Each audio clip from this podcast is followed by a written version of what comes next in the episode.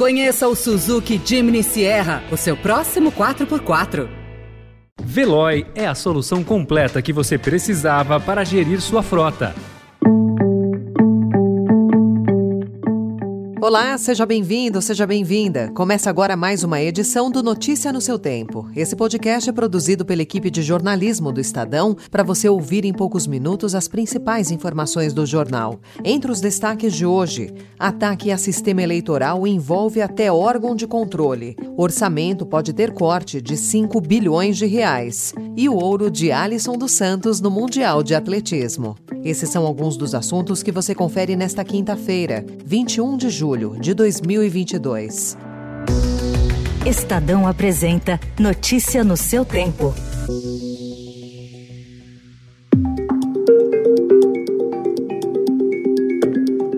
Apesar de serem órgãos de Estado e não de governo, a Controladoria Geral da União e a Advocacia Geral da União estão sendo usadas para dar respaldo jurídico ao discurso do presidente Jair Bolsonaro de contestação das urnas eletrônicas. A AGU e a CGU se juntam a outras pastas, como as da Defesa e da Justiça e o Gabinete de Segurança Institucional, que dão suporte à tese não comprovada de que o sistema de votação brasileiro é completamente vulnerável. O envolvimento da AGU e da CGU com o tema foi exposto na reunião de Bolsonaro com cerca de 70 diplomatas estrangeiros na segunda-feira. Entre os poucos ministros convidados estavam Wagner Rosário, da CGU, e Bruno Bianco, da AGU. O Estadão questionou a AGU se Bianco concordava com as declarações de Bolsonaro feitas no encontro com embaixadores. O órgão respondeu que não cabe comentar ou emitir opinião pessoal. Juristas e empresários articulam um ato pela defesa aberta do sistema eleitoral do país, diante da investida do presidente Bolsonaro contra as urnas eletrônicas. Dois eventos estão programados para ocorrer na Faculdade de Direito da Universidade de São Paulo no dia 11 de agosto.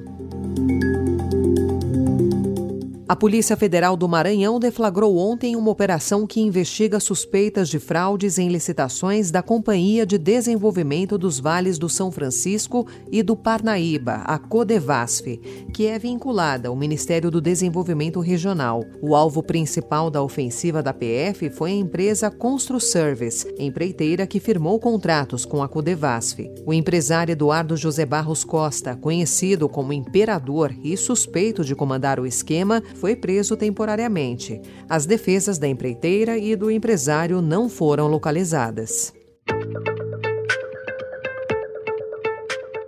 Mesmo com a continuidade do processo de alta da arrecadação, o governo, às vésperas das eleições, vai ser obrigado a cortar e cancelar novamente gastos para o cumprimento do teto de gastos. Os cálculos iniciais apontam para a necessidade de um corte efetivo em torno de 5 bilhões de reais, segundo apurou o Estadão. Mas o valor poderá cair para um patamar mais próximo de 3 bilhões, com ajustes dentro do próprio orçamento. O tamanho do corte só deverá ser definido definido amanhã no envio ao Congresso do novo relatório bimestral de avaliação de despesas e receitas do orçamento. Nesse relatório, o governo é obrigado a corrigir desvios que possam implicar o descumprimento do teto ou da meta de resultado primário. O anúncio só deverá ocorrer na segunda-feira. O corte adicional vai exigir mais aperto dos ministérios.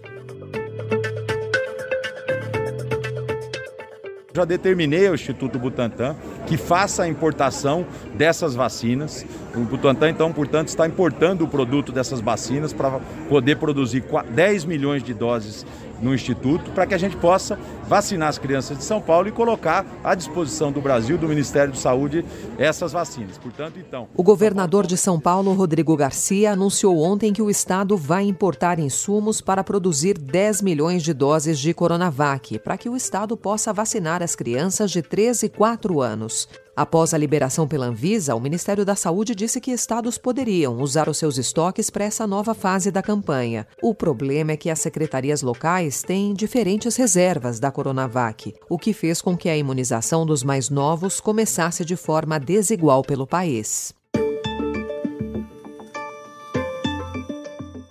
Estudo do Instituto Igarapé mostra que a rede do crime organizado da Amazônia se espalha por todo o Brasil. Operações da Polícia Federal apontam ramificações dessa cadeia, que inclui extração irregular de madeira e garimpo ilegal em 254 cidades de 24 estados. As ramificações do ecossistema do crime ambiental só não chegaram aos estados de Alagoas, Pernambuco e Paraíba. O Ministério da Justiça e a Polícia Federal não comentaram os dados.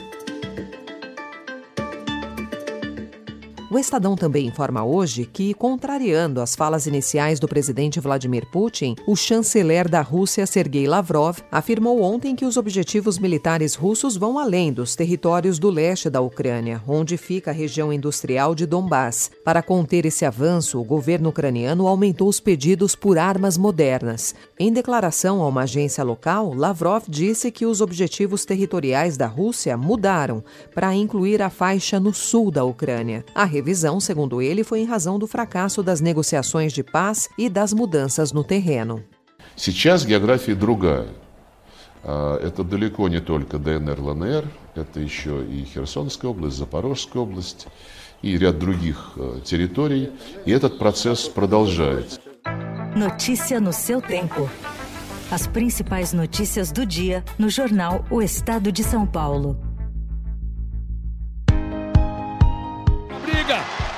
Alisson querendo seu ouro. Warhol, Alisson, Hyde, rápido. Warhol vem na primeira posição. Alisson, Alisson brigando, passou. Alisson passou.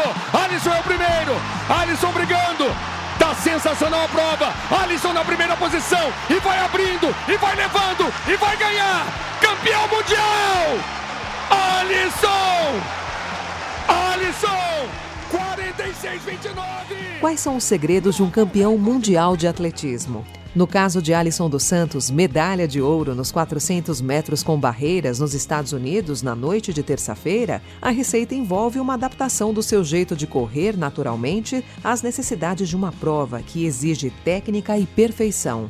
Por causa da altura dele, 1,98m, muito acima da média dos corredores, o paulista de 22 anos é um dos poucos no mundo a percorrer o espaço entre as barreiras de 35 metros com 12 passadas, enquanto os outros fazem com 13.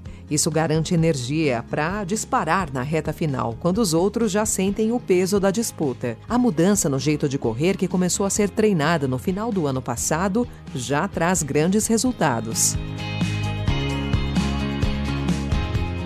Essa foi mais uma edição do Notícia no seu Tempo, com a apresentação e roteiro de Alessandra Romano, produção e finalização de Felipe Caldo. O editor de núcleo de áudio é Emanuel Bonfim. Obrigada pela sua escuta até aqui e até amanhã. Você ouviu Notícia no seu tempo. Conheça o Suzuki Jimny Sierra, o seu próximo 4x4.